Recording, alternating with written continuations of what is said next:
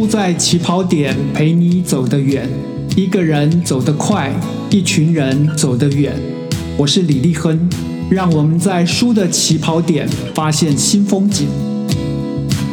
那是我一生中最幸福的时刻，而我却不知道，在那无与伦比的金色时刻里，我被包裹在一种深切的安宁里。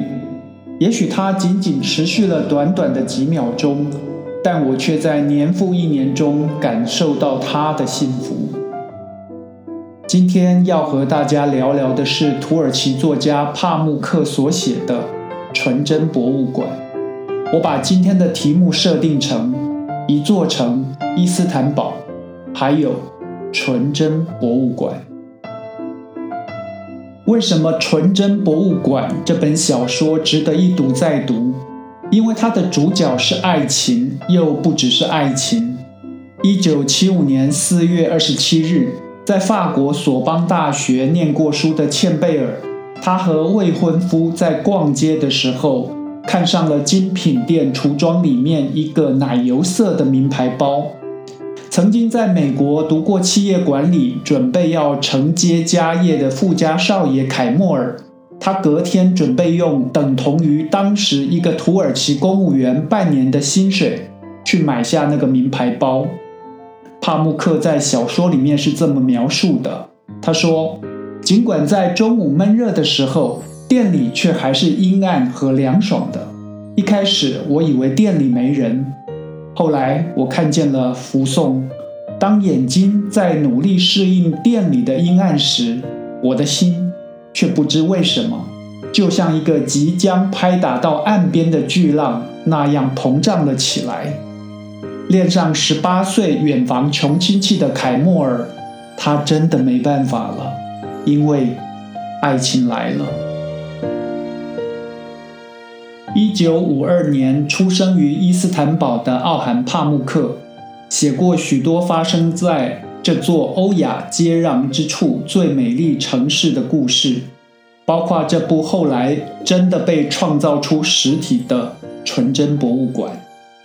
小说是这样开始的：那是我一生中最幸福的时刻，而我却不知道。如果知道，我能够守护这份幸福吗？一切也会变得完全不同吗？是的。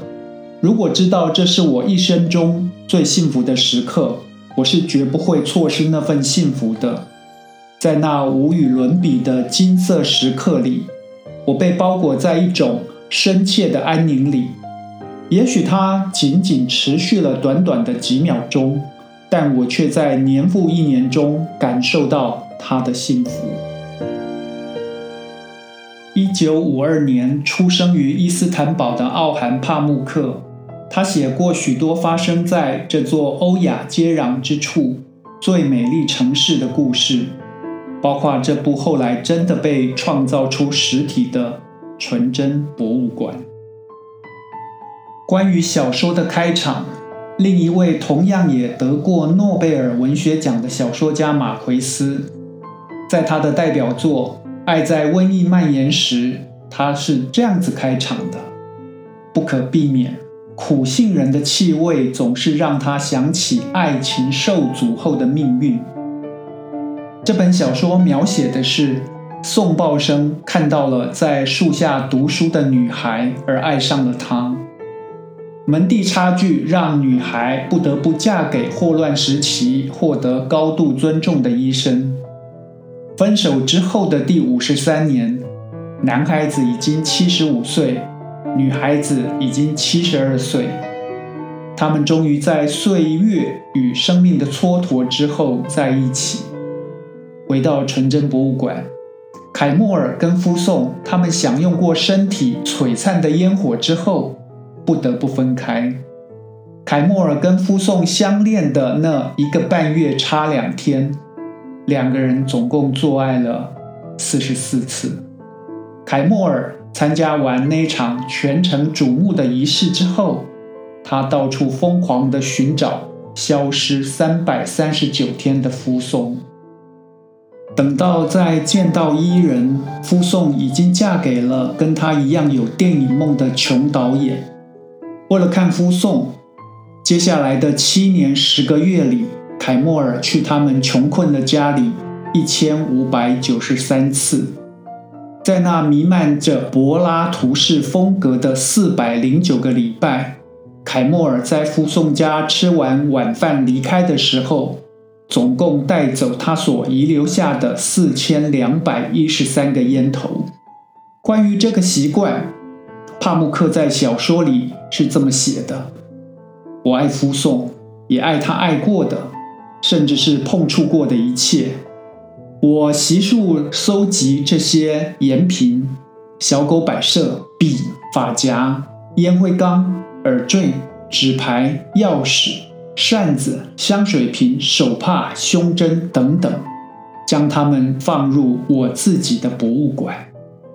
这本小说在一九八二年开始构思，二零一零年完成。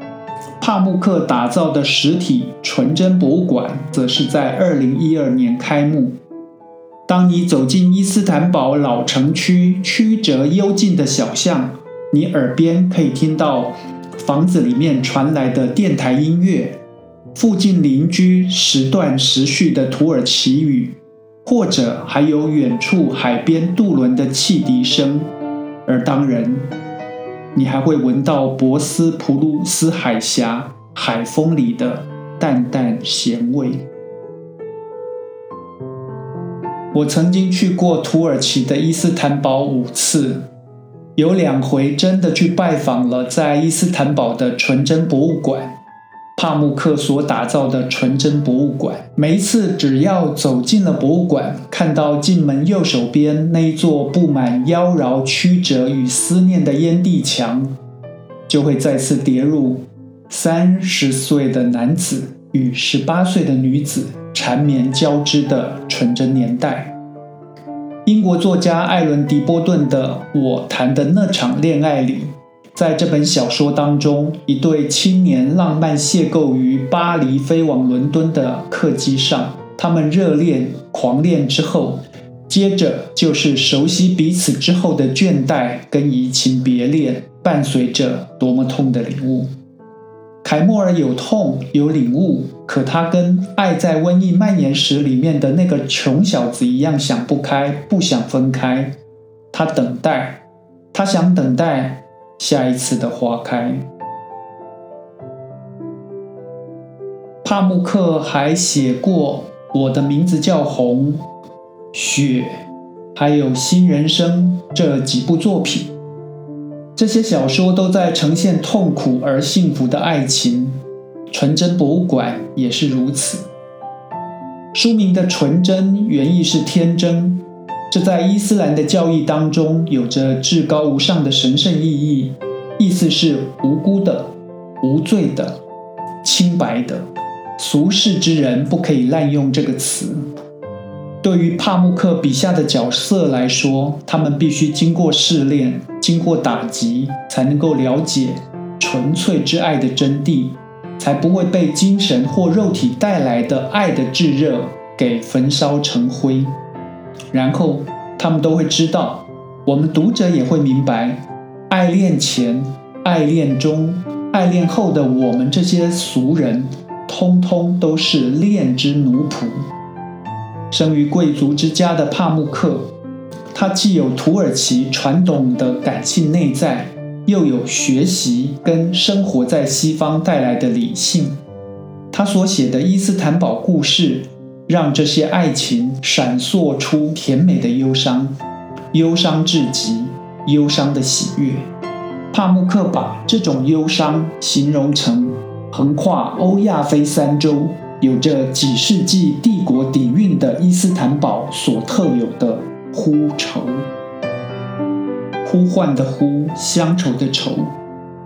这个来自《古兰经》的典故，表达的是心灵深处的失落感。慢慢的被发展成代表心灵深处悲伤与心痛的奥义。纯真博物馆的故事延续了将近十年，但是恋爱事件簿的书写却可以从几世纪以来的土耳其人生活说起。这座城市，城市里的人的传统，生活、物件、味道、回忆，还有时代巨轮的几次碾压，都在小说家的笔下流淌出呼愁。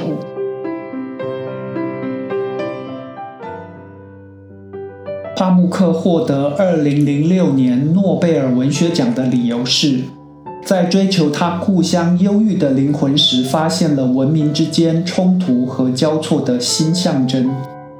帕慕克在得奖演讲中是这么说的：“小说是一个人把自己关闭在房间里，坐在书桌前创造出的东西，是一个人退却到一个角落里表达自己的思想。